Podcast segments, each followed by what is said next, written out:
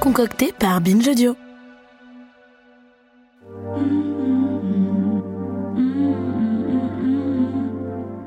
Mes très chers amis, bienvenue dans notre petit rendez-vous du mardi.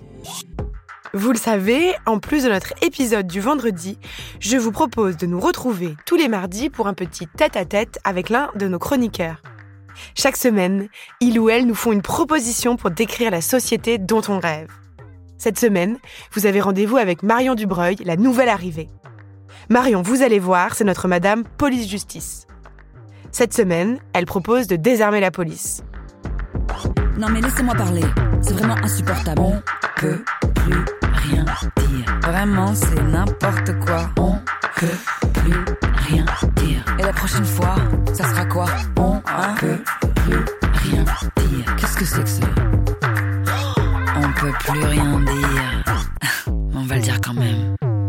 Salut Marion Salut Judith, c'est la proposition radicale du candidat Philippe Poutou pour le NPA. Elle a depuis été reprise par Jean-Luc Mélenchon et elle n'est pas si farfelue, hein. loin de là. Je peux même te citer cinq pays dans lesquels les policiers patrouillent sans armes à feu. Il y a l'Islande, la Norvège, Ok, encore les pays nordiques, mais pas que. Hein. Il y a aussi la Nouvelle-Zélande et, plus surprenant peut-être, le Royaume-Uni et l'Irlande. En France, au contraire, on arme toujours plus nos policiers. La mesure la plus récente, c'est d'offrir la quasi-gratuité des transports sur le réseau SNCF aux fonctionnaires de police s'ils portent leur arme de service et qu'ils se signalent auprès du chef de bord. Certains passagers demandent déjà s'il existera une option de réservation pour éviter d'être à côté d'une arme à feu.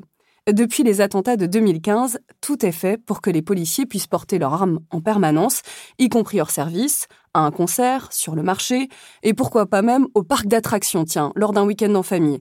C'est désormais inscrit dans la loi sécurité globale. C'est un gage de sécurité pour les syndicats de police. Mais on fait quoi si un policier a trop bu ou s'il se fait voler son arme? Il y a quatre ans, un policier avait oublié son arme de service dans une cabine d'essayage d'un décathlon en Essonne avec chargeur et munitions. D'après le rapport de l'IGPN, la police des polices, en 2020, neuf décès sont liés à l'usage d'une arme à feu par la police, deux seulement sont en lien avec le terrorisme. Alors je dis pas que ces tirs ne sont pas un usage légitime de la force, hein. les enquêtes sont encore en cours, et j'ai pas de boule de cristal. Mais on peut se demander si le fait de porter une arme dans toutes les situations ne participe pas à l'escalade des tensions. Cette course à l'armement touche même à la police municipale. Ça y est, la tendance est inversée. Plus de la moitié des policiers municipaux sont équipés d'une arme à feu. C'est un bilan de la Gazette des communes qui se base sur les chiffres de l'intérieur. Sur la côte d'Azur, dans les Alpes-Maritimes, le Var, les Bouches-du-Rhône, ils sont même plus de 80%, avec un argument massu. L'uniforme est devenu une cible, il faut donc permettre aux policiers de se protéger. Est-ce qu'il ne serait pas préférable de changer la tenue des agents municipaux? Leur mission principale, c'est, je le rappelle, la tranquillisation de l'espace public, des équipements, la prévention contre les incivilités. Est-ce qu'on ne pourrait pas laisser les armes létales aux unités d'élite comme le RAID ou le GIGN La plupart des grandes villes ont basculé. Paris fait encore de la résistance, mais c'est un choix politique. Car la contagion gagne l'île de France. Même le maire communiste de Villejuif, qui a lancé une réflexion sur l'armement de sa police municipale, n'est pas revenu sur le port d'une arme à feu. Il a préféré retirer les lanceurs de balles de défense et les pistolets à impulsion électrique à ses agents. L'un des enjeux des patrouilles sans armes, c'est de préserver le lien population-police, baser les interventions sur le consentement plutôt que sur la menace et la force. Bah, c'est en tout cas le pari du Royaume-Uni même si le pays a connu lui aussi une vague d'attentats en 2017.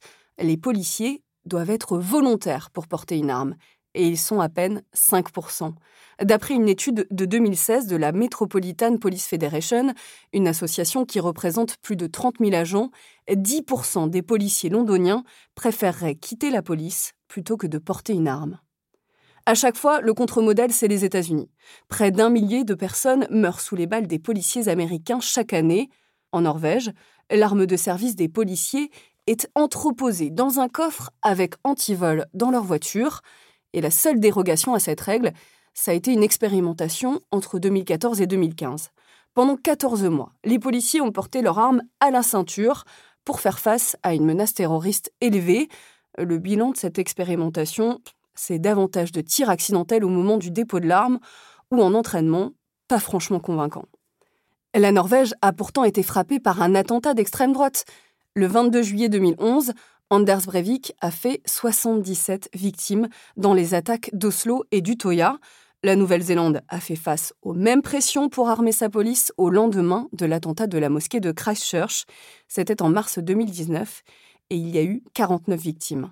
Les patrouilles armées ont été expérimentées dans trois régions avant d'être abandonnées parce que la crainte, c'était de faire monter les tensions au détriment des minorités. Et c'est un peu de la provoque, mais le criminologue néo-zélandais John Buttle s'est basé sur l'année 2009 comme référence en dénombrant un mort dans les rangs de la police contre 37 salariés morts au travail pour conclure qu'en Nouvelle-Zélande, il est plus dangereux d'être fermier que policier. Je suis bien d'accord avec toi, ma chère Marion. Je pense qu'il faudrait désarmer tout le monde. Et nous, mes chers amis, on se retrouve ce vendredi. Et d'ici là, n'hésitez pas à nous réécouter. On espère vous donner des armes, mais des armes conceptuelles pour mener vos luttes. À vendredi.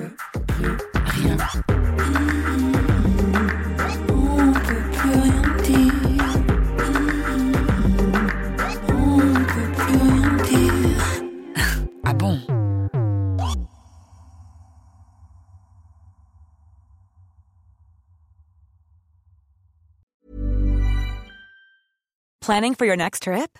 Elevate your travel style with Quince. Quince has all the jet setting essentials you'll want for your next getaway, like European linen, premium luggage options, buttery soft Italian leather bags, and so much more. And is all priced at 50 to 80% less than similar brands. Plus, Quince only works with factories that use safe and ethical manufacturing practices. Pack your bags with high-quality essentials you'll be wearing for vacations to come with Quince. Go to quince.com slash pack for free shipping and 365-day returns.